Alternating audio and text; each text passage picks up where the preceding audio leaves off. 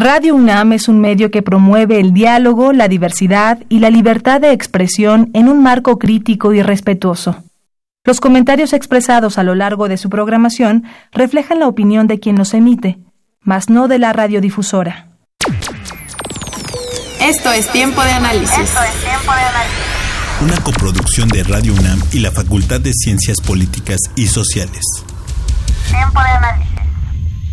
Política debate, cultura, sociedad, economía, periodismo, movimientos sociales. Opina, debate, discute, analiza. Tiempo de análisis. Un espacio donde con tu voz construyes el debate.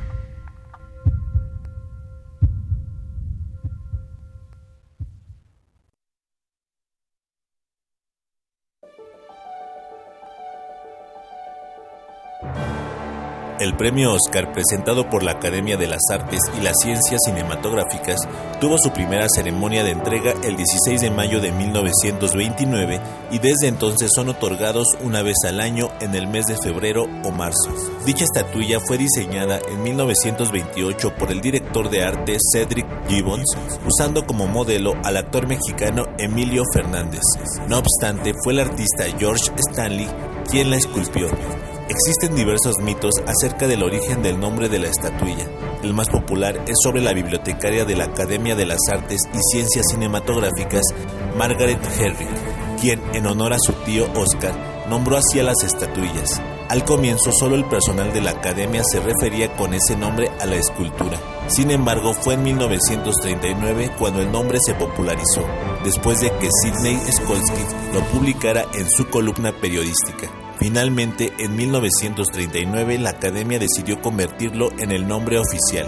Actualmente la Academia cuenta con más de 6.000 miembros los cuales se encargan de la organización del evento en su faceta general, nominaciones, ganadores y selección de categorías, las cuales son Mejor Actor, Mejor Actor de Reparto, Mejor Actriz, Mejor Actriz de Reparto, Mejor Banda Sonora, Mejor Canción Original, Mejor cortometraje animado, mejor cortometraje de ficción, mejor director, mejor diseño de producción, mejor diseño de vestuario, mejor documental corto, mejor documental largo, mejor edición de sonido, mejores efectos visuales, mejor fotografía, mejor guion adaptado, mejor guion original, mejor maquillaje y peinado, mejor montaje, mejor película, mejor película de animación, mejor película de habla no inglesa y mejor sonido.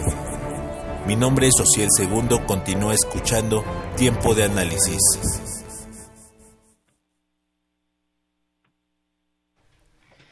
Hola, ¿qué tal? Muy buenas noches. Les saluda Cristian Mariscal y esto es Tiempo de Análisis, programa radiofónico de la Facultad de Ciencias Políticas y Sociales de nuestra universidad, la UNAM, y estamos transmitiendo a través del 860 de amplitud modulada, así como por vía internet por www.radiounam.unam.mx. Nuestros teléfonos en cabina se los recordamos para que puedan eh, hacernos sus comentarios en vivo en este programa 55 36 89 89 y LADA 01 800 505 26 88.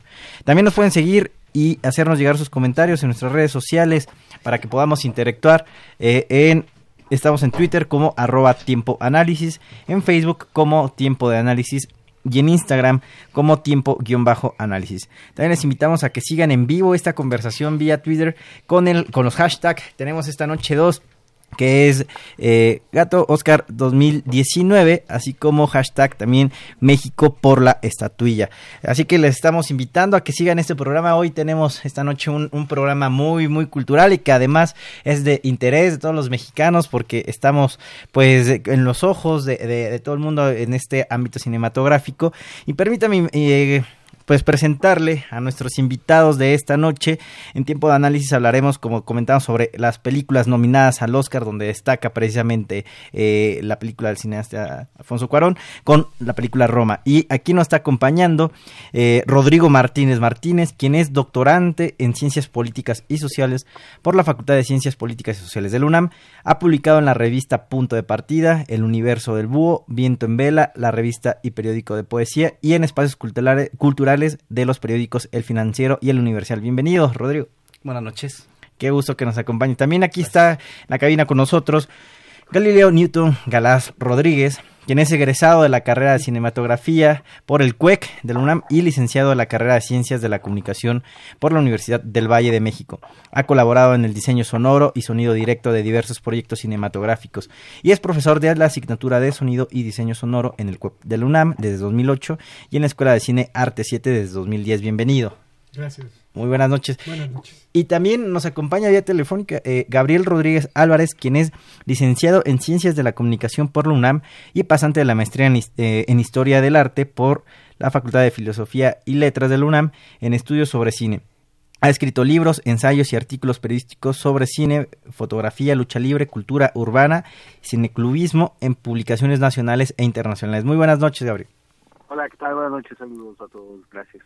Bien, pues aquí ya estamos escuchando. Y bueno, pues como comentaba hace un momento, un, un, tema muy, muy, muy interesante que parece que cada vez, cada año se pone más de interés de todos los mexicanos, tenemos grandes referentes, pero me gustaría que nos pudiesen platicar, ya escuchábamos hace un momento en la cápsula de, entrada esta pues pequeña semblanza de la historia que es la, la entrega de estos premios de la Academia del Oscar y que cómo se han hecho tan importantes a lo largo del tiempo. Platíquenos cómo, que, me gustaría primero comenzar de esto, cómo, cómo el cine hoy en día, qué importancia tiene, cómo evolucionó, cómo apareció y posteriormente cómo ha sido reflejo de las sociedades en los diversos momentos de la historia. Pues eh, no sé si podemos comenzar con, contigo, doctor Rodrigo.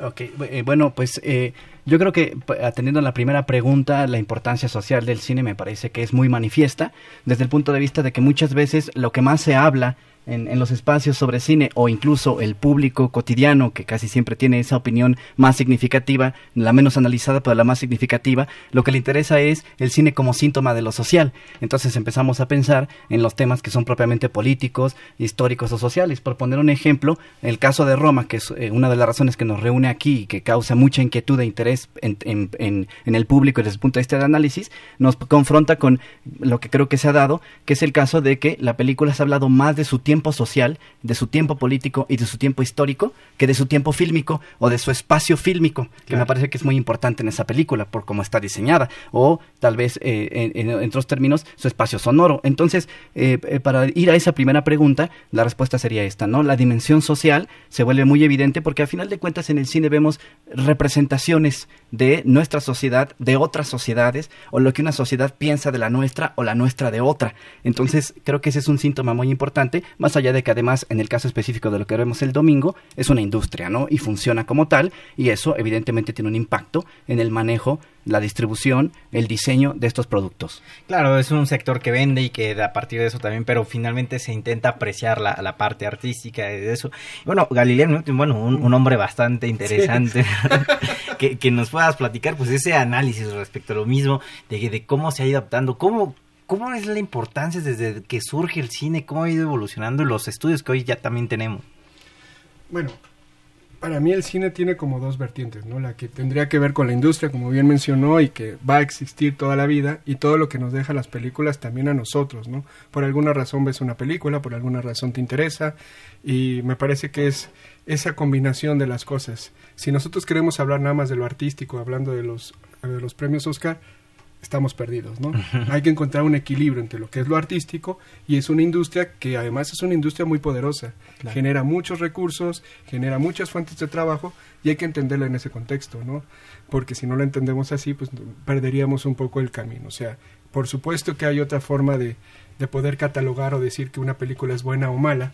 Aquí lo que va a hacer es una industria catalogar un producto que a mí me parece que es bueno y que además viene a cortar con un montón de cosas de la forma en que en México veníamos pensando hacer el cine. Y eso es lo que me parece interesante. Se, se han estado rompiendo esquemas, paradigmas ahí en la ah, forma de hacer cine. Así es. Y, igual con esta, pues, digamos, participación introductoria, este, Liceo Gabriel, si nos podría, por favor, también da, dar su punto de vista acerca de, del cine, pues, digamos, como un arte, como eh, la producción, desde la elaboración, cómo se aprecia, como nos decía aquí Galileo, eh, es una forma de poder definir si es bueno o mala, pero pues también eso depende mucho de la apreciación personal.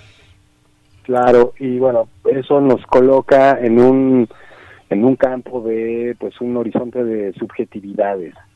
El cine se hace con la subjetividad, con la historia personal y eso en combinación, en relación, a veces incluso en choque, con la historia, pongámosle con mayúscula o si no queremos con mayúscula, con minúscula, pero en todo caso el cine es un, antes de ser un arte, es un artificio, dicho eh, con buena, en buena onda, porque de lo que se trata justamente es de reunir eh, y fabricar un mundo que no existe y entonces ponérselo a los espectadores. Creo que lo que todavía no se ha comentado es que esta película está entrando y está, por eso también está sacudiendo, porque estamos en tiempos del cine digital. Y en esta época, eh, digamos que las reglas están cambiando y lo que fueron usos y costumbres que durante pues más o menos más de medio siglo se mantuvieron aparentemente que no se podían tocar o modificar, pongamos algo como la exhibición cinematográfica, pues vemos que en los últimos años todo ese campo se está poniendo en entredicho desde que la película que estamos hoy eh, analizando pues no comenzó su estreno como normalmente lo harían otras películas que podrían estar compitiendo en, en estos en estas carreras por los premios. Eh, el hecho de que haya sido estrenado a través de una plataforma digital eh, a través del streaming, pues eso multiplica el público, multiplica la recepción, el efecto dominó que estamos viendo y ese también podría ser un punto de partida para pensar en cómo, eh, digamos, estamos viendo cosas novedosas y otras que no son tan novedosas, pero que hoy, cuando están los discursos hegemónicos tan eh, por todos lados, entonces una película así parece que está yendo en sentido contrario a el mainstream de cómo se hace el cine. Sí, aquí han tocado pues, los tres temas muy importantes respecto a cómo las sensaciones que nos provoca, lo que significa, lo que representa. Eh, esta parte, de, es decir, de cómo podemos trasladarnos, qué realidades podemos ver representadas a través de, una pantalla, a través desde guion, la preparación, eh, la etiqueta personal de cada uno de los directores, los productores, cómo es que podemos, y, que precisamente eh, también estos premios, acá me han ido modificando en algunos momentos criterios, cómo es que de pronto llega esto a ser un referente no solamente de, una industria, sino que pone los ojos del mundo entero de pronto para voltear a ver este tipo de premios de la calidad como si fuera también los premios Nobel, eh, una competencia deportiva. ¿Qué, ¿Cómo es que se ha vuelto tan importante precisamente la industria del cine, que era lo que hablábamos, una industria importante, pero cómo ha empezado a correr esta fuerza? O sea, a partir de un entretenimiento de alguna forma, un arte, varias expresiones, ¿cómo es que eh, eh, parte del punto precisamente de que es el interés de ver representadas muchas realidades? Cualquiera. Eh, bueno, eh, sí, o sea, me parece que, Gabriel tocó un tema muy importante en esta idea de que si bien es un espejo de realidades, es un espejo de realidades en el sentido de que pasa por un artificio que eh, crea cierto tipo de realidad. es una cuestión que siempre tenemos que analizar y tomar en consideración, ¿no? Eso que vemos ahí es subjetivo, también tiene una implicación visual, está, digamos, adaptado a las condiciones propias del fenómeno cinematográfico y si bien la persona se aproxima al tema este, en función de sus intereses, también de alguna manera está estableciendo eh, eh, eh, una conexión con ese artificio formal. Entonces, por ejemplo, por, soltar un tema a colación que me, aparece, me parece atraviesa la mayoría de las películas que en esta ocasión están nominadas, creo que en todas podemos ver problemas de identidad social. En todas hay de alguna manera un personaje o un grupo humano que pertenece a un estrato social, en todas, ¿eh? en, la favorita, en Green Book, en, por supuesto en Roma, etcétera. Y creemos que es un debate que es exclusivo de Roma. Pero si analizamos visualmente las películas, nos encontramos que dos están construidas como cine primitivo en el sentido de que son en blanco y negro, pero en formatos digitales que hacen ver esas texturas, esas profundidades o, esas, o esas, esos encuadres de maneras que son más de cine contemporáneo, ¿no? Es esta fusión del cine más antiguo con el cine más moderno en el mero centro de la industria. Y otras películas son muy de fórmula, ¿no? Narración, continuidad, como Green Book, por ejemplo, que es absolutamente narrativa y otras son un poquito más innovadoras, ¿no? En lo visual, ya sean estos, lo que llamo el punto de vista conejo que tiene la película La Favorita y que tiene estos planos que deforman la realidad con la lente de la cámara, que es un juego visual muy intencional y muy interesante de Georgios Lantimos y por supuesto eh, la película de Vice, ¿no? Que es como una especie de ensayo fílmico que juega con elementos de la biopic, que es un género muy tradicional de, de Hollywood, pero tiene más esta forma de ensayo donde hay una serie de rupturas de la ficción y en las cuales hasta el personaje nos habla a nosotros para advertirnos de ciertos temas que están ahí. Entonces, observemos cómo esta es una industria, sí, pero que ha tenido cierta apertura a la diversidad formal de las películas y por tanto vemos distintos tipos de artificios que nos dan distintos resultados en la representación de realidad y creo que eso es lo que también inquieta a los públicos, ¿no? ¿Qué nos van a mostrar? Que de pronto también se hace político, ¿no? Respeto totalmente y que por eso decimos también cobra la importancia que esto que mencionábamos, eh, como que de pronto, o sea, la importancia de tener la representación por ahí eh, en este año se habla mucho de la inclusión precisamente, pero que además a lo, a lo largo del tiempo ha ido atravesando precisamente esas transformaciones, podríamos decirlo así, ¿no? Sí, o sea, ay, perdón. Sí. Eh, el, a mí también hay que tomar una cosa muy en cuenta, ¿no? Hollywood lo tenemos muy cerca, es decir, la referente es inmediato. Eh, nosotros vamos al cine y veremos que la mayoría de nuestra oferta de cine es producto de Hollywood. Ahora ya no, porque eh, precisamente están nuevo, entrando nuevos actores, Netflix, sí se puede decir eso, ¿verdad? Sí. Este, Amazon, etcétera, etcétera. ¿No? los festivales. los festivales, es decir, ya hay nuevos jugadores y que están queriendo jugar, ¿no? Entonces también va a ser muy interesante porque yo pienso que este premio en particular va a ser una especie de juego de vencidas. ¿Hacia dónde va? ¿Hacia, dónde, se está transformando? ¿Hacia dónde nos quieren llevar, no? Eh, parece que por ahí habíamos perdido un, al licenciado Gabriel, ya, ya lo tenemos de nueva cuenta con nosotros. O sea, ahí está. Eh, con, este mismo tema, ¿cómo es que, digamos, podríamos considerar a lo mejor en etapas históricas unas grandes transformaciones del cine y pues también ya más concretamente de, de los criterios con los que se han ido entregando estos premios Oscar?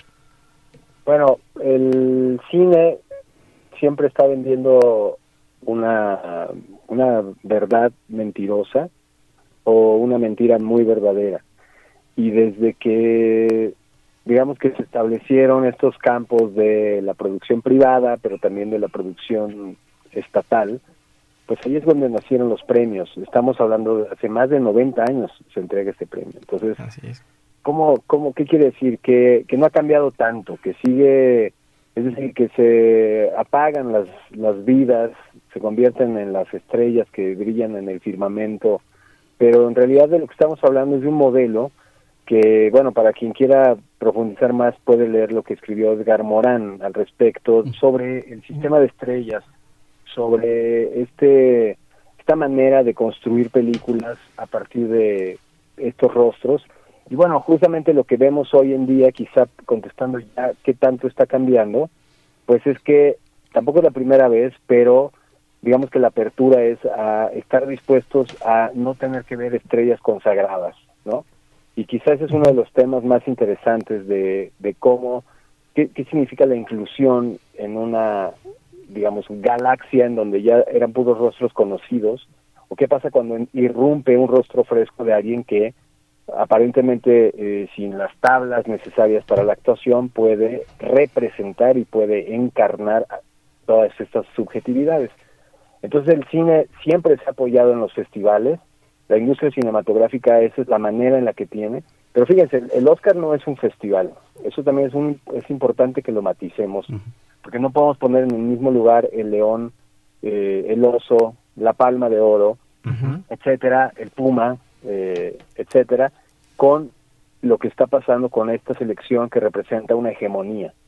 Entonces, pues lo que ha sucedido en los últimos años es eso, que han tocado la puerta visiones y miradas mexicanas en la industria norteamericana y también sería un poco ingenuo no entender que la llegada este año de México con todas esas nominaciones pues está cosechando en realidad lo que ha estado pasando en los últimos el último lustro ha sido como que se lo han ido eh, apropiando estos eh, creadores mexicanos no necesariamente con historias de México pero sí con eh, digamos un, una, un background en sus espaldas estético muy considerable.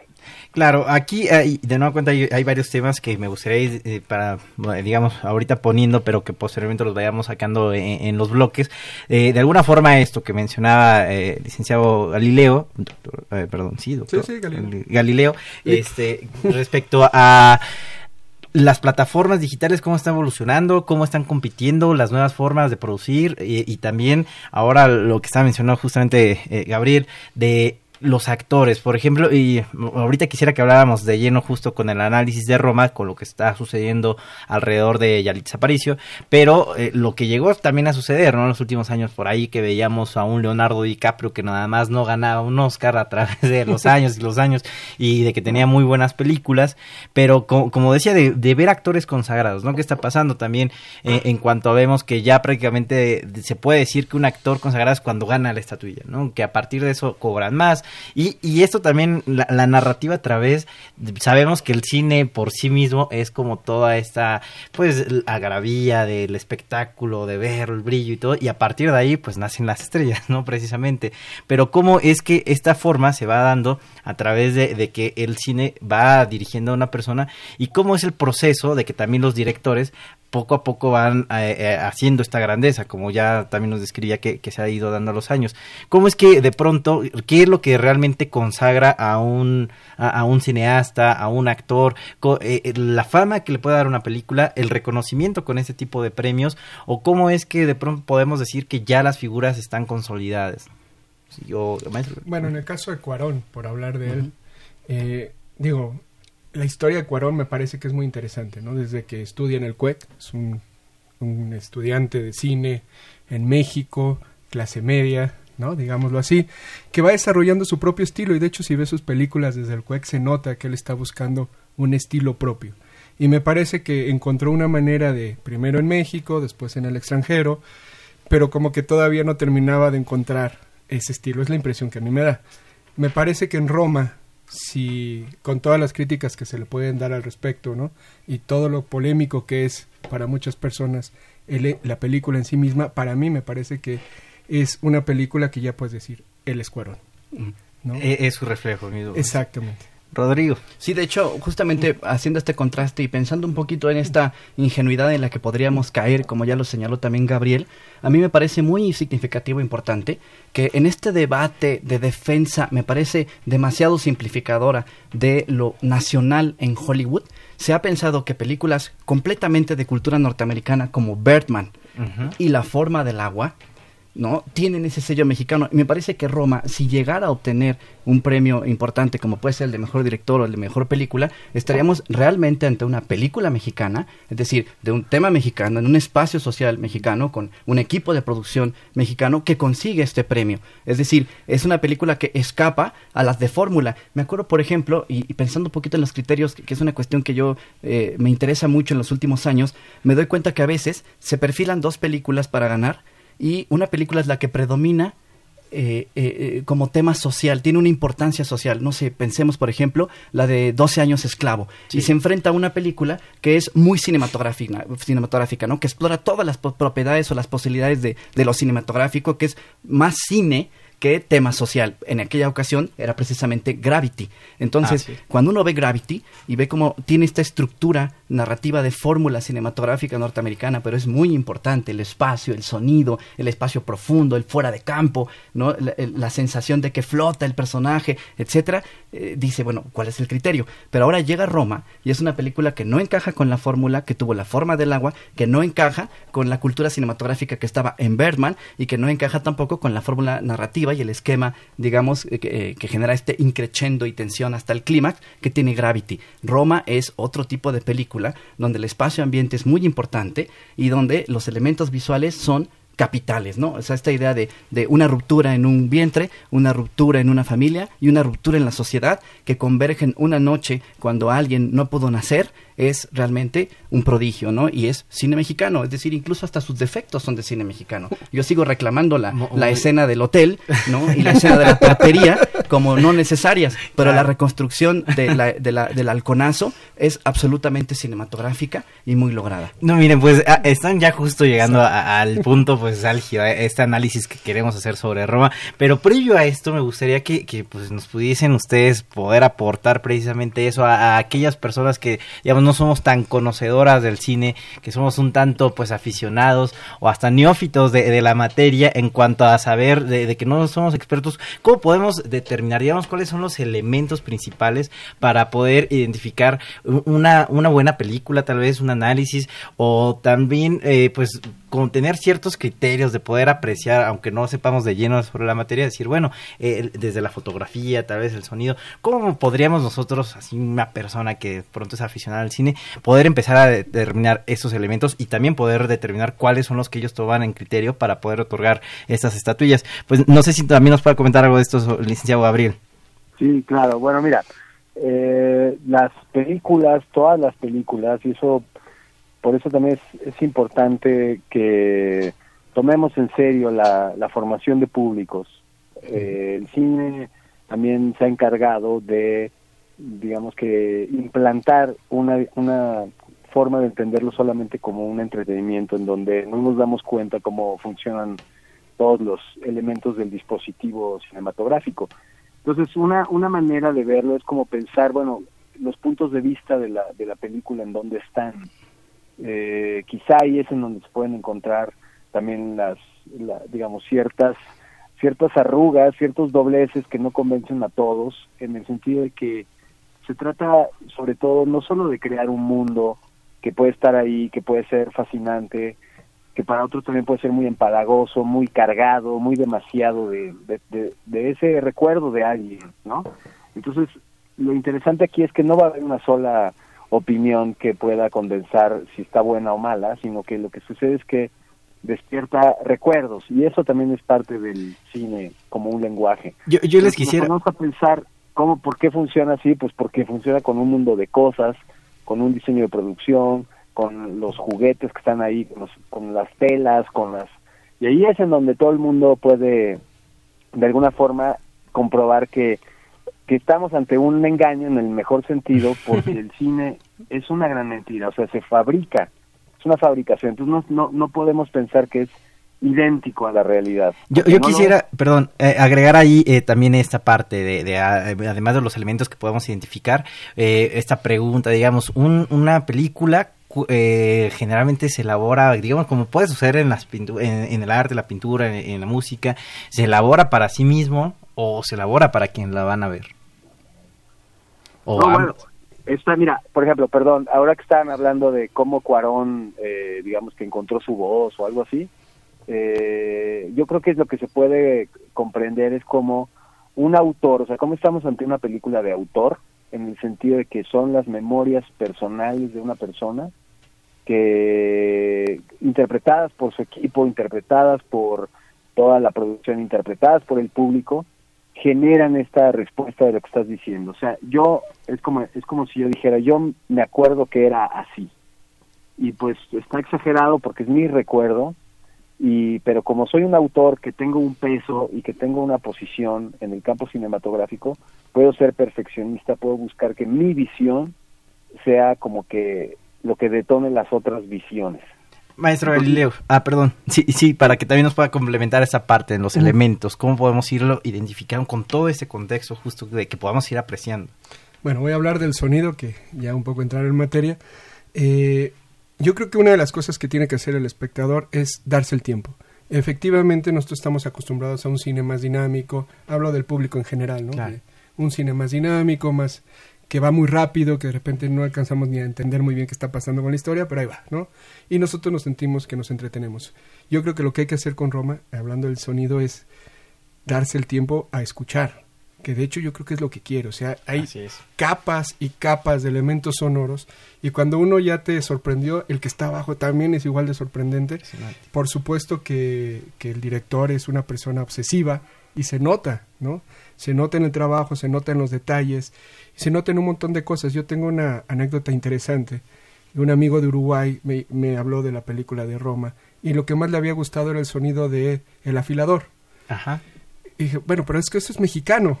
dijo, no, aquí en Uruguay también hay afiladores y suenan exactamente igual. Y me abrió los ojos. Con eso. Claro, porque entonces yo uno tenía esta idea de que esta película solo lo iba a entender como empezó a rolar por ahí la gente que vivía en la Roma, ¿no? O que vivió México en esa época y no realmente tiene un montón de elementos que para mucha gente son sus propios recuerdos. Pues ahorita me quedo brevemente con este elemento de cómo uno se identifica para que igual nos pueda compartir el doctor Rodrigo acerca de cómo estos elementos y ya empezar directamente de lleno con el análisis de Roma. Nada más vamos a una pequeña cápsula eh, que vamos a poner a escuchar para que sigamos con esta mesa de análisis. ¿Sabías que... La figura del premio Oscar representa un caballero armado con una espada de pie sobre un rollo de película con cinco radios. Cada radio simboliza actores, guionistas, directores, productores y técnicos. ¿Sabías que... Las estatuillas de los premios Oscar están hechas de metal de Britania chapadas en oro. Su altura es de 34 centímetros y pesan 3,85 kilogramos. ¿Sabías que... Debido a la Segunda Guerra Mundial, durante el periodo de 1942-1944, los Óscares se fabricaron con yeso. ¿Sabías que... Las estatuillas que no cumplen con los controles de calidad son fundidas de nuevo. ¿Sabías que... Para elaborar un Oscar se necesitan cerca de 12 personas y 20 horas de trabajo. ¿Sabías que... La actriz con más Oscars en la categoría de Mejor Actriz fue Katherine Hepburn, con cuatro estatuillas entre 1934 y 1982. En la categoría de Mejor Actor, Daniel Day-Lewis es quien posee más premios, tres estatuillas en total. ¿Sabías que... La persona con más premios Oscar es Walt Disney, con 22 estatuillas. ¿Sabías que... La primera premiación del Oscar fue el 16 de mayo de 1929 y se llevó a cabo en el Hotel Roosevelt de California. ¿Sabías que... Catherine Bigelow fue la primera mujer en ganar la categoría de Mejor Director por la película Zona de Miedo en el 2009. ¿Sabías que... En 1942, Emil Curie fue el primer mexicano en ganar en los premios Oscar en la categoría de Mejor Diseño de Producción, gracias a su trabajo en La Heredera. ¿Sabías que... Meryl Streep es la artista con más nominaciones en la historia de los premios. Tiene 21 nominaciones en total.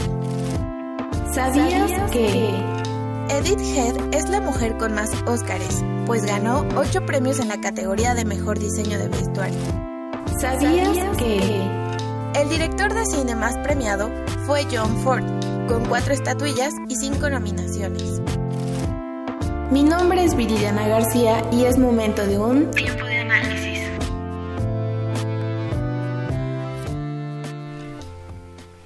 Bueno, pues ya estamos aquí de regreso. Les seguimos invitando a que sigan esta mesa de análisis en Twitter con los hashtag arroba, perdón, eh, gato Oscar 2019 y eh, también hashtag México por la estatuilla. Y regresamos con, con doctor Rodrigo, justo con eso que identificamos de los elementos, para que nos puedan seguir ustedes a recomendando o ilustrando acerca de cómo podemos identificar elementos de para hablar de una muy buena película. Y eh, pues con ese elemento que también nos comentaba el maestro Galileo acerca de, de la identidad, que él, cómo juega la identidad con el público que, los puede observar. Sí, pensando en estos elementos que puedan ayudar al público, yo siempre pienso en dos categorías. La, las propiedades cinematográficas, que me parece que el ejemplo que puso Galileo con el sonido es más que claro y contundente, y lo que llamo los valores. Sea, la propiedad es cómo lo específicamente cinematográfico es aprovechado o no en una riqueza expresiva que se inserta a esa película. Y la parte de los valores implica su importancia social, política, histórica, cívica, etcétera, como el tema de la inclusión que tú señalabas hace un rato. Entonces, por un lado está el criterio de lo fílmico y por otro lado está el criterio de lo sociológico o lo, cívico, lo ético, y esos dos criterios nos permiten valorar las películas. Eh, eh, entonces, por ejemplo, Green Book me parece que es una película, por, por citar un ejemplo de los que tendremos este domingo en, en, en, el, en el, tema de análisis, eh, una película más importante por su valor social, ¿no? Por su, por la colaboración entre eh, hombre, hombre, hombre blanco, hombre negro, mientras que, por ejemplo, el infiltrado del clan me parece que es importante no solo por su valor, sino por cómo está utilizada la cámara, el juego de ficción realidad, el sonido, entre otros elementos. Y bueno, ya se dieron ejemplos con Roma de otras otras propiedades fílmicas, ¿no? Entonces veo esos dos elementos. Eh, licenciado Gabriel, ¿quería aportar algo? Sí, bueno, es que, mira, por ejemplo, justo ahí, yo creo que ahí es en donde puede, puede empezar a sacar chispas, eh, el darle gusto a todos, ¿no? Como que el problema es que eh, las agendas y las situaciones políticas y los momentos políticos que estamos viviendo tanto en México como en Estados Unidos, pues cada uno tiene estas eh, demandas desde antaño de ganar espacio para quienes han sido repetida y sistemáticamente invisibilizados creados como un mundo aparte que no se puede que no se puede hablar de, de esos otros mundos, de esas periferias. Eh, el problema es cómo en esas películas hay algunas que de una manera más, eh, digamos, decidida y, y, que lo asumen, quieren explicar el dispositivo y otras que más bien quieren como que naturalizarlo o simplemente eh, de alguna forma suavizarlo sin tener que explicarlo, ¿no? Cuando, cuando vemos escenas sueltas que depende de la formación de las personas, que depende de si alguien le da sentido a eso, bueno, se está quedando en una ambigüedad que también puede pues ser un poquito cuestionable en el sentido de cuando ya lo estamos comparando, por ejemplo, las películas la película de Spike Lee está utilizando el cine para denunciar al cine que el cine que fomentó el racismo, ¿no? Entonces como como que de alguna manera está eh, apropiándose de ese lenguaje a través del cual el racismo se ha empoderado. Y eso es, es interesante porque está subvirtiendo. En cambio, por ejemplo, en Roma, de pronto ahí es en donde puede haber problemas del punto de vista de una historia que se supone que está contada desde el punto de vista de alguien, pero que no convence a todo el mundo que así sea. Y en realidad lo que hace, que tampoco quiere otra cosa, es que nos refleja el sesgo de clase de alguien que quiere contar la vida de otras personas, pero no desde adentro, sino desde, desde afuera, ¿no? Desde perspectiva, por ahí decían el pecado de, de Cuarón, ¿no? También. Pues es bueno, es que está ahí, o sea, él se le está jugando, él, quiere esa estrategia, ¿no? Y, bueno, este, que, que digamos que no todo el mundo entre en esa estrategia quiere decir que hay algo que no está muy bien planteado, ¿no? Cuando se hablaba de qué es lo que lo que constituye el lenguaje cinematográfico a diferencia de otros lenguajes visuales, es que el lenguaje cinematográfico tiene puesta en escena. Y ahí es otra cosa que podríamos revisar, ¿no? no solo estas cosas, estos sonidos, esta, estas eh, texturas de la época, sino realmente la actuación, la puesta en escena, los diálogos, cómo, cómo... Entonces, ese es otro de las cosas que, que puede el, el, público revisar y no sentirse intimidado o aplastado o orientado y de pronto poder justificar si hay algo que le está brincando, puede ser que ande por ahí eso, ¿no? Claro, eh, eh, pues vamos a entrar de lleno a, Roma, el análisis de Roma, una película bastante polémica, que, que, tiene una carga de publicidad impresionante, desde la manera en que se presentó, que se fue dando, las premiaciones que, que, a las que se ha presentado y los premios que ha recibido. Y pues por ahí, además, esta parte, ¿no? La dicotomía entre las plataformas digitales, la, puesta de escena en, las pantallas de cine tradicional, y esta, pues hasta de pronto polémica que se causó también entre eh, si se proyectaba o no, eh, entre Netflix específicamente y, la, eh, la, proyección de la película. Digamos, ¿por qué eh, de pronto Roma, empezando ahí, por qué Roma se hace tan polémica de origen? Maestro Galileo. creo que lo que lo hace polémico es el hecho de que no se exhiben los cines como estamos acostumbrados, sino que además la producción y todo lo demás está pensada para una plataforma y de repente como que deciden salirse de, esa idea y presentar la película en ciertos festivales y tal, lo cual va generando polémica y me parece que eso ayuda a crear primero como el conocimiento de la película, esta película está aquí, le está pasando esto, es un mexicano y tal. Y después me parece que el hecho mismo de la película, ¿no? Que la gente ya la empezó a ver y había opiniones tan encontradas, ¿no? Entre los que les encantaba por ahí decían que era aclamada por la crítica y juzgada por, por la, pues el público decían por ahí eh, digamos como los expertos la, destacaban y pues el público digamos como yo sea aficionado de alguna manera como que no, no logra em, entender del todo qué, estaba pasando con Roma. Parece que por ahí eh, esto podremos también decir que es un reto de lo que estaba haciendo pues específicamente Netflix igual otras plataformas Amazon como a decir reto Hollywood no, yo creo que más bien está diciendo, yo quiero parte del pastel. Una alternativa. Exactamente. Otros elementos polémicos de Roma al respecto. Por ahí también muchas críticas que romantizan, algunos mencionaban la, la pobreza, al trabajo doméstico o cómo uno pues esclaviza de alguna forma. las clases que también mencionabas hace un momento, eh, doctor Rodrigo. Bueno, yo creo que en mi caso eh, yo pude ver la película, eh, en mi primer visionado fue en sala de cine un día eh, muy curioso que fue el 12 de diciembre en Cineteca Nacional estaba ahí a las 9 de la noche listo para verla y esto fue dos días antes del estreno en la plataforma de, eh, del streaming en México. Entonces no sé tampoco, eh, entiendo que no todos tuvieron la oportunidad, en el sentido que menciona Galileo, de que estuviera realmente distribuida ampliamente en varias salas cine, pero eh, ahí, ahí, ahí está este caso, ¿no? Ahora, ¿qué creo que generó polémica? Que muchas personas se apresuraron a señalar que era una obra maestra. Y yo creo que hay que aproximarse con cuidado a esto, ¿no? Creo que es una película muy lograda, insisto, desde el punto de vista de sus elementos cinematográficos, muy polémica desde el punto de vista de, cómo está construida la concepción de clase, etcétera, pero que tiene, eh, digamos, elementos de eh, calidad eh, significativos en el tratamiento del fuera de campo, el movimiento de cámara sí está bien estructurado, primero es mucho movimiento, después se para, eh, los, el uso del campo vacío, o sea, la ausencia de personajes para amplificar la dimensión emocional y por supuesto eh, la idea de que en rigor no tiene un final feliz, ¿no? O sea, no tiene un final feliz. Pensé en este personaje de, de B de Vendetta diciendo que una de las cosas que le fascinan del cine es que tiene finales felices y aún así consigue producir obras artísticas. Entonces, en rigor estamos viendo una tragedia completa en términos de la narración. Pues, entonces, partiendo de este punto de vista, creo que un elemento polémico fue ese, que fue calificada muy a la ligera de obra maestra. Y creo que en general, por ejemplo, a los que hacemos crítica de cine, utilizar ese tipo de lugares comunes, obra maestra, fenomenal, etcétera, terminan por ser un, una soga al cuello para el crítico porque no está el elemento de análisis y es muy fácil decir que es una obra maestra. Para otros, la favorita podría ser una obra maestra o El infiltrado del clan. Y me parece que son películas con bastantes elementos. Y no faltará quien diga, ninguna de las que está al Oscar tiene pinta de obra maestra. Muchas Ah, se quedaron fuera elementos. ¿no? De la selección. El año pasado me acuerdo que A Ghost Story se quedó fuera, ahora se quedó fuera Clímax, o se quedó fuera esa película de la noche de 12 años uruguaya, eh, y, y que no entró y que son películas, me parecen muy logradas. Que, que ahí esto de que las que se quedaron fuera hace poco se aumentaron, ¿no? Las nominaciones para que fuesen 10, me parece, en ese momento. Y, y ahora también está otra película ahí que generó polémica, Black Panther, ¿no? claro. Precisamente.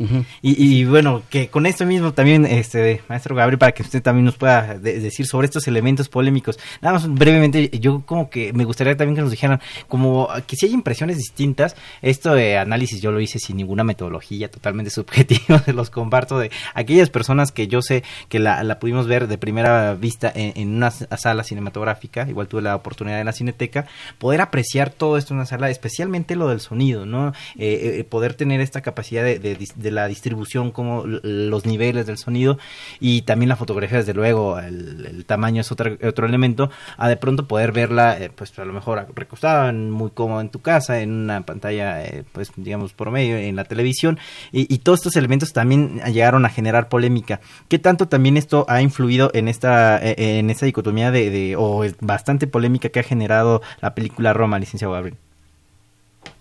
Mm, Pues mira, yo creo que eso la verdad no tiene mucho que ver, o sea, en la medida en que lo que pasa es que es una película que desde que se estaba haciendo ya tuvo mucha cobertura de prensa.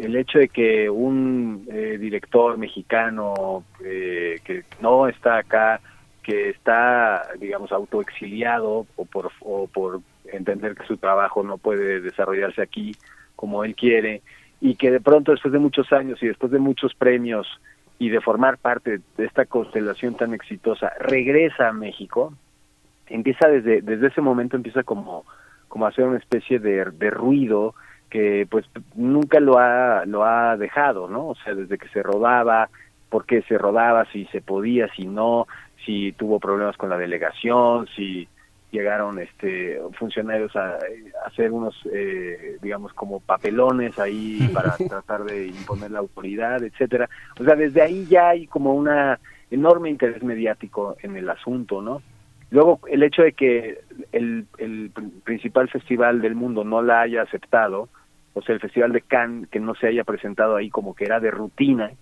pues también ya desde ahí empezó a hacernos ver algo que, que no es que sea polémico, es que realmente estamos entrando de lleno en un nuevo paradigma del cine, que claro. es el cine digital.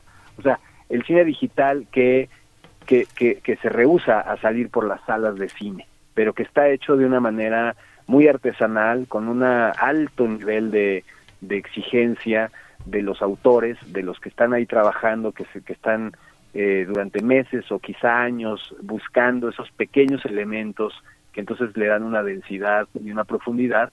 Y después tiene esta otra parte que es lo vivo de la escena, las personas que le dan vida a los personajes.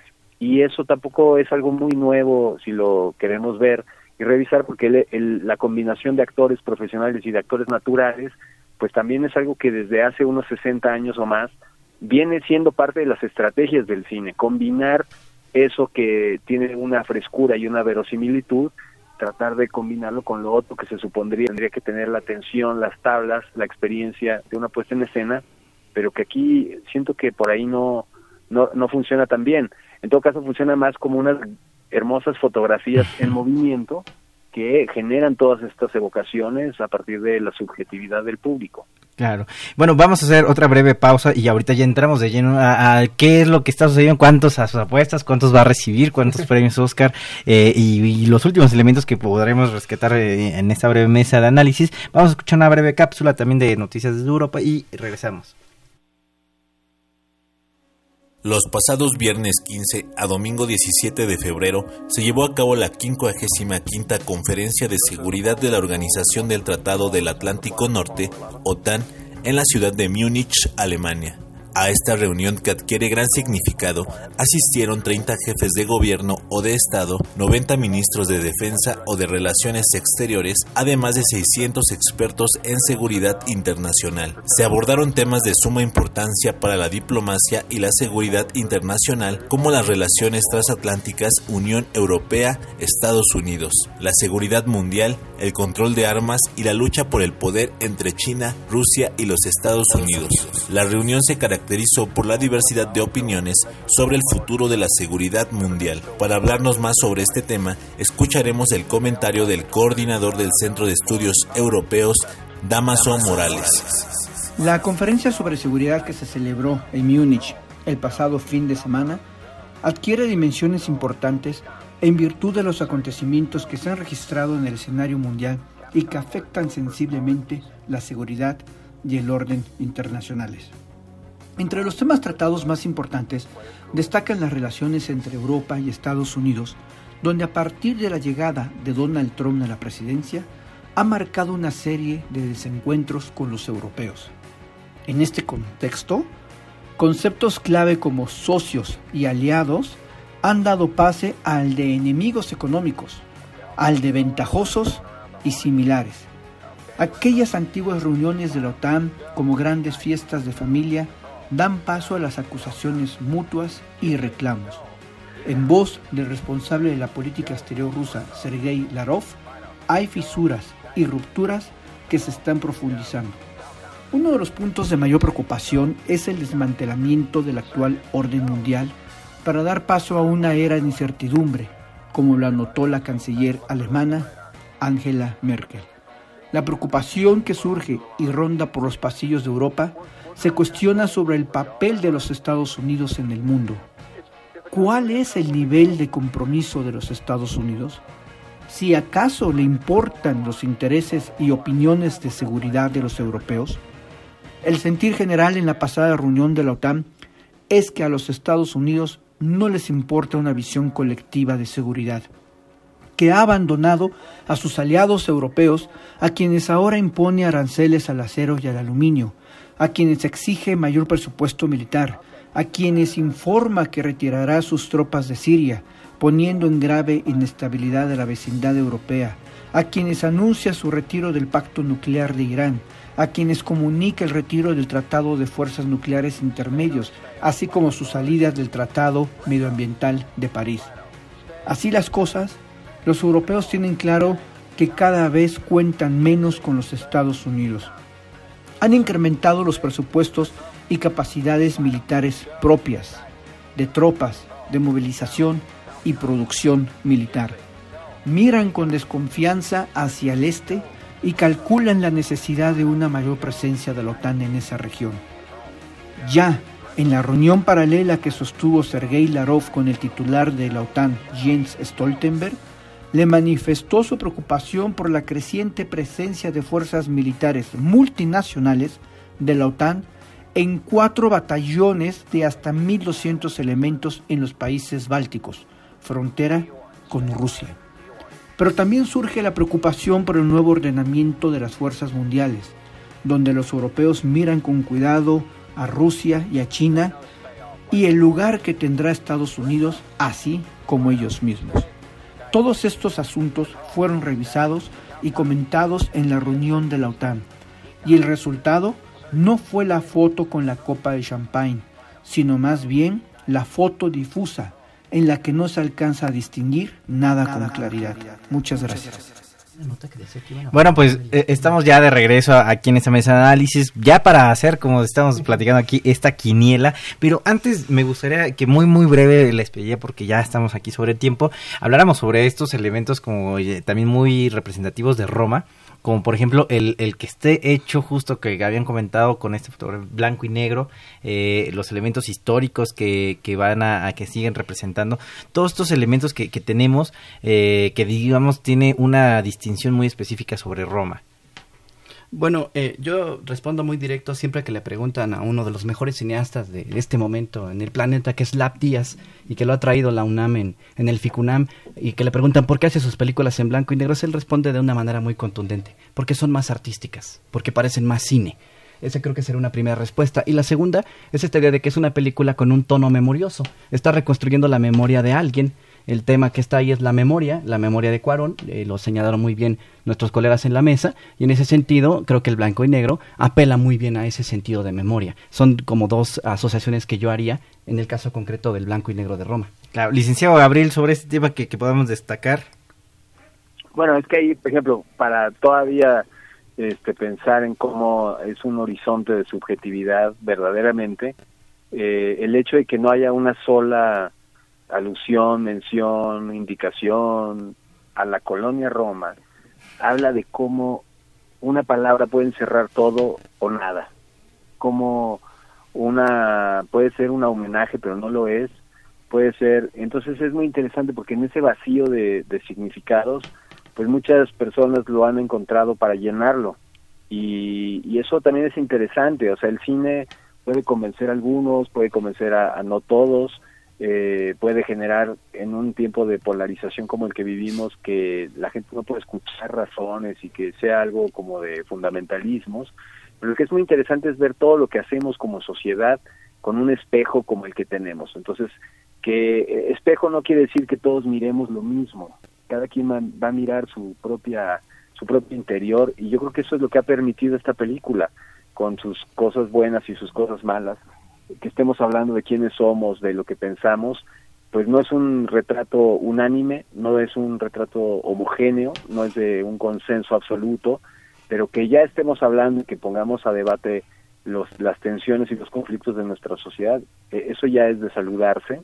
Y bueno, esperemos que lo que, digamos, que todo esto retorne a México, eh, no solo con una, dos, tres, muchas estatuillas, sino que eso garantice que en México el cine no se, no se entienda como un accesorio y no se entendido como algo que a veces vale la pena creer en él y, apostarle, cuando ya sentimos que está seguro el caballo de ganar eh, la vuelta al, al hipódromo, sino que sea que todo el tiempo nos estemos exigiendo este nivel de debate y de profundidad con todas las películas mexicanas. Claro, igual sobre eso, maestro Galileo, es cierto que, como dice el licenciado Gabriel, es un reflejo la misma crítica, ¿no? Y sobre estos elementos artísticos, pero que también es un reflejo social. La, la crítica que se hace eh, representa y ha expresado muchas cosas. No, bueno, el debate social es tremendo, ¿no? O sea, a favor, en contra de la película, a favor, en contra del trabajo, por ejemplo, de Yalitza, porque sí, definitivamente lo que sí encontró la película fue un nicho donde creo que no nos logramos poner de acuerdo todavía y donde de repente hay mucho de dónde escarbar para bien o para mal, ¿no? Y, me parece que en ese sentido esta película sí logra algo que uno esperaría en otras películas, que es por lo menos, como bien decía el maestro, Gabriel, abrir el debate, ¿no? Abramos el debate. Cuando una película logra eso, creo que tiene una buena parte de, de su misión lograda, ¿no? Para bien o para mal. Y bueno, pues ya, ya casi estamos agotando el tiempo, me gustaría plantearles dos preguntas eh, concretas, eh, además de, bueno, justo con la quiniela, de que cuántos premios o cuáles especifican que creen que gane eh, esta película Roma ya en los premios del día domingo, y cuál sería para ustedes, entre todos estos elementos, toda esta coyuntura, lo más valioso de esta película de Roma. ¿Qué es lo que podremos destacar más desde su experiencia, desde su expertise, pero también, digamos, pues para poder destacar destacar un elemento que a lo mejor ustedes objetivo y objetivamente podrían identificar. Pues si quieren empezamos con usted, maestro, doctor Rodrigo. Bueno, eh, no, no me animo a decir el número de estatuillas, de hecho voy a hacer una confesión provocadora. Los últimos tres años, el domingo de entrega de Oscar, yo estaba en las funciones del FICUNAM, porque coincidían. Esta vez, afortunadamente, no, porque podré darle seguimiento al caso de Roma, que es muy importante por la polémica, por todo eso. Pero creo que ya se mencionaron varios valores aquí. Y yo creo que, para no entrar en los que ya han mencionado mis colegas y eh, diversificarlo, a mí lo que realmente me convenció de Roma como una película que es importante, significativa y que va a marcar una época, es fundamentalmente su apropiado eh, uso y muy expresivo de los elementos cinematográficos, es decir, que encuentra su expresión cinematográfica. Y aunque sigo pensando que Cuarón como encargado de la fotografía eh, imitó mucho en algunos momentos a Lubeski en ese sentido, creo que en otros aspectos consigue eh, resultados loables, ¿no? O sea, como, como cine, como película arte, consigue resultados interesantes, más allá de que también suscita estos debates que se han mencionado y que por supuesto son importantes, porque implica encontrar acuerdos para tener una mejor sociedad, una sociedad más cívica. Claro, pues muy buen comentario, no, no se quiso aventar a la, a la quiniela, nos decía el doctor Rodrigo. Maestro Gabriel, ¿usted eh, al, cuál sería el elemento que más destacaría de Roma? Y pues no sé si, si usted si se quisiera aventurar a la quiniela. Pues mira, yo creo que la parte de las, de como película extranjera tiene mucho que ganar, eh, como que la parte de, la, de las, de este, es que el, el, propio Cuarón cuando cuando recibió el premio de dirección dijo, bueno, es que yo no dirigí nada, o sea, es como raro, ¿no? Entonces, como que el hecho de que pueda sorprender eh, Yalitza puede ser también muy interesante. Eh, creo que la foto mexicana últimamente se ha convertido así como en uno de los de los premios que se están como que sintiendo ya muy muy seguros pero en todo caso yo creo que el, tema de la de la como producción, como una, como, pues incluso, o sea, ya en este efecto dominó, no es que no es que se lo merezca gratuitamente, ¿no? lo que sucede estos eh, como pues efectos de acumulación. Entonces, bueno, no sé exactamente cómo vaya a votar ahí la academia, pero yo creo que sí están incluidos por todo lo que ha estado pasando antes, ¿no? Claro, pues igual ya estamos cerrando, maestro Galileo, también para usted, ¿qué? Yo creo que se va a llevar varias estatuillas, sin duda, ¿no? Porque no solo eso, está también Eugenio Caballero, ¿no? En diseño de producción, digo, en sonido, aunque la, obviamente la competencia es durísima, pero bueno, también en sonido México ha ido destacando, sobre todo con, con Martín Hernández, ¿no? Que es alguien que ha estado ahí presente, digo, con este sonido estilo Hollywood, lo que quieran, pero ha estado ahí muy presente. Y, híjole, si gana Yalitza, vamos al ángel. la verdad, por todo lo que va a ocurrir, ¿no? O sea, simplemente imagínate que una mujer como ella gane esa estatuilla, va a venir a, a revolucionar un montón de cosas. No sé qué va a pasar, pero seguramente va a traerse varias estatuillas. Bueno, ya eh, nos da oportunidad un comentario, pero muy, muy, muy breve. Nada más, ¿qué recomendación darían ustedes a las personas que quisieran saber un poquito más de cine? Y tenemos aquí a tres grandes expertos. Muy, muy breve, digamos, una frase que podrían recomendar o cómo podríamos seguir alentando esta parte de seguir produciendo este cine de calidad. ¿Recomendación en qué sentido? ¿Lecturas? o En general, para seguir alentando que se sigan haciendo este tipo de productos. Bueno, o sea, yo eh, leería Arte Cinematográfico de David Borwell, es un libro que me parece que es muy explicativo porque implica el arte y la industria, o sea, el, libro resume los dos conceptos, me parece que puede impulsar a otros a mirar más cine. Muchísimas gracias, doctor Rodrigo, por estar con nosotros. Maestro Galileo. Que vean cine, ¿no? O sea, que se salgan un poco de los esquemas tradicionales y que se abran a ver otros tipos de, de posibilidades como el Ficunam y tal, de verdad hay películas súper interesantes que desafortunadamente no vemos, pero ahí están, hay que buscarlas. Ahí está otra muy buena recomendación. Pues muchísimas gracias también, maestro Leo, por acompañarnos. Maestro Gabriel.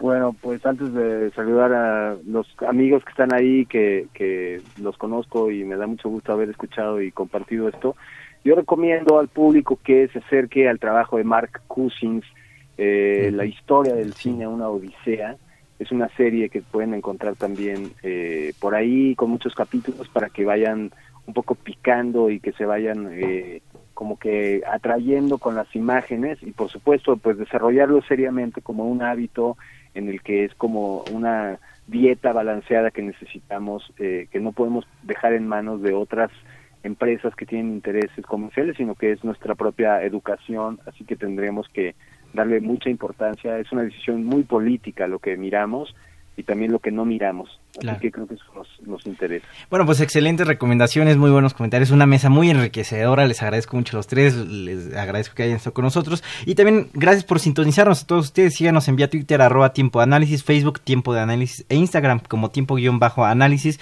Estuvo en la cabina y operación Humberto Sánchez Castrejón. Este programa es producido por la Coordinación de Extensión Universitaria de la Facultad de Ciencias Políticas y Sociales dirigida por Sergio Varela, coordinación de producción Jessica Martínez, asistentes de producción Viridiana García, Mariana González y Alejandra Velázquez. En la producción de cápsula y montaje, Ocio el Segundo. En continuidad, Tania Nicanor. Se despide de ustedes eh, deseándoles una muy, muy bonita noche. Cristian Mariscal, aquí estaremos la próxima semana. Hasta pronto. Esto fue Tiempo de Análisis.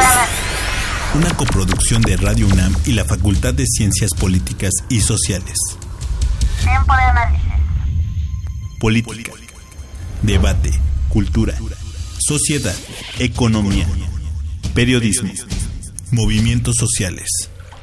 Opina, debate, discute, analiza. Tiempo de análisis. Un espacio donde con tu voz construyes el debate.